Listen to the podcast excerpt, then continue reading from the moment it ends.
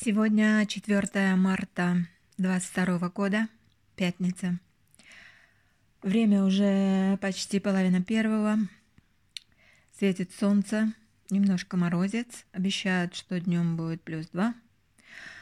Ночью я спала с перерывами и уснула нормально только под утро. Слушала аудиокнигу «Как быть стойком» Массимо Пильюччи.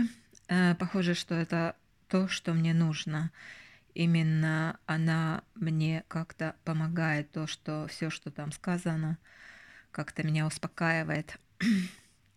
В 9 утра, а до этого в 7, в 7 утра я проснулась и дала Юрке завтрак э, и проследила, чтобы он выпил все свои лекарства. Вот, и уже в 7 утра э, у него была температура 37 э, с чем-то, и он принял панадол форте. В общем, она при мне я наблюдала, что она снизилась до 36, и поэтому я как бы ушла спать, ну, вернее, не спать, а слушать, слушать эту книгу, аудиокнигу, и в итоге я уснула и проснулась от э, звонка. Э, мои часы были заведены на 9 утра, потому что это очередной, очередной прием новых лекарств. Когда я вошла к нему, я заметила, что у него озноб, его опять поколачивает. Когда мы измерили температуру, температура была уже 38,5. Э, я, естественно, в этот раз уже не стала его слушать. Э, позвонила в дежурную, и они сказали, что нужно приехать. Вот, он не хотел ехать, но я все равно настояла.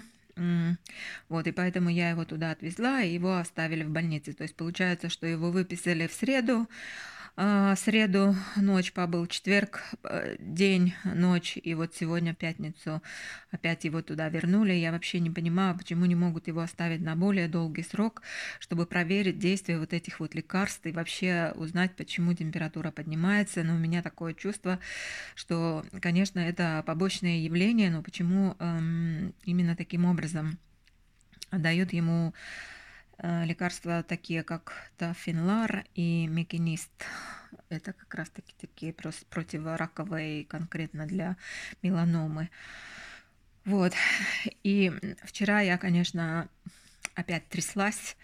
Э, то есть, когда он здесь, я все время трясусь, э, и нервы мои на пределе. Э, даже не могу поплакать как бы спокойно, потому что не хочу при нем плакать. Э, и когда вот я его э, оставила сейчас там в больнице, то мне немножко спокойнее на душе, потому что я знаю, что он находится в надежных руках, и с ним не случится ни инсульта, ни инфаркта, ничего такого. Вот.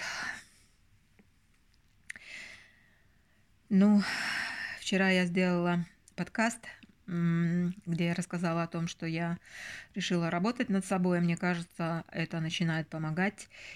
Э, во-первых, я вчера написала те, те строки, что я принимаю свою судьбу, как рекомендовал э, какой-то там врач, я не помню, Евдокименко или Евдокимов, доктор Евдокименко, кажется. Вот что я принимаю свою судьбу стоически, и поэтому вот эта книга про стоиков э, она, конечно, меня немножко поддерживает. Ну, а также, также э, я... Что у меня вылетает из головы, потому что я уже при, приняла валерьянку. Ну и вообще как, как-то у меня с этим стресс какой-то все время. Ох, что же я хотела сказать? Кажется, я хотела сказать про, про то, что а, да, я нашла, значит, у нас есть частная клиника Дократес. То есть э, вот это, где сейчас Юрки находится, и это наша, так, так сказать, э, публичная, публичная, то есть все ему, в принципе, стоит это совсем чуть-чуть. Лекарства очень дорогущие. Вот, но ему это обходится совсем мало, потому что наша государственная организация как бы все, все оплачивает. Вот. И есть, конечно же, у нас и частные клиники. Так вот, я уже, я, у меня стали закрадываться мысли, что у нас есть какой-то бюджет на пациента, и что этот бюджет как бы не преувеличивают, если они видят, что там превышает сумму какую-то, что они не, не, не лечат потом, что это слишком дорого или что-то такое. Ну, короче, у меня вечно мысли всякие лезут в голову.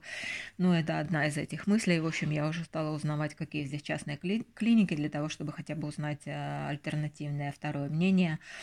Вот. Э, хотя врач, который, который его э, врач, она, конечно, э, замечательный врач. Я думаю, что она, конечно, профессионал. Э, но все равно, если есть какой-то бюджет, есть какие-то ограничения, то она ничего не может, она не может его перескочить, как говорится, эту линию. А недавно мне Юрки рассказал, что даже в газете была статья, что 80-летний человек, ему не стали давать дорогущие лекарства, потому что слишком дорого это обходится, и он умер без этих лекарств от рака.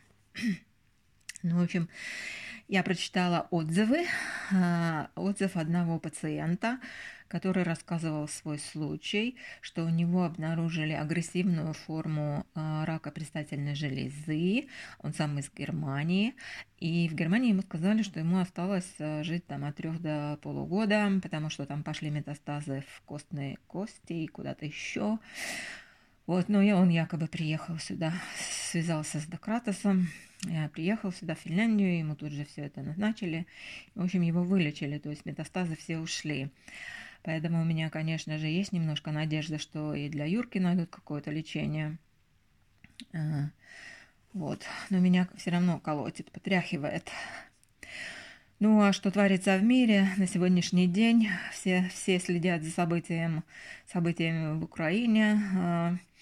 Я сама боюсь, конечно, читать, мне и так стресса хватает, э, но, но, но это ужасно, это ужасно. Короче, я не знаю, как мы все это расхлебаем, то, что заварилась такая каша. Все втроем заварили кашу. И Путин, и Запад, и Америка четвером, и Зеленский. Они заварили кашу. Как они ее разгребут, я не знаю. Ну все. Пока-пока. Мой дневничок.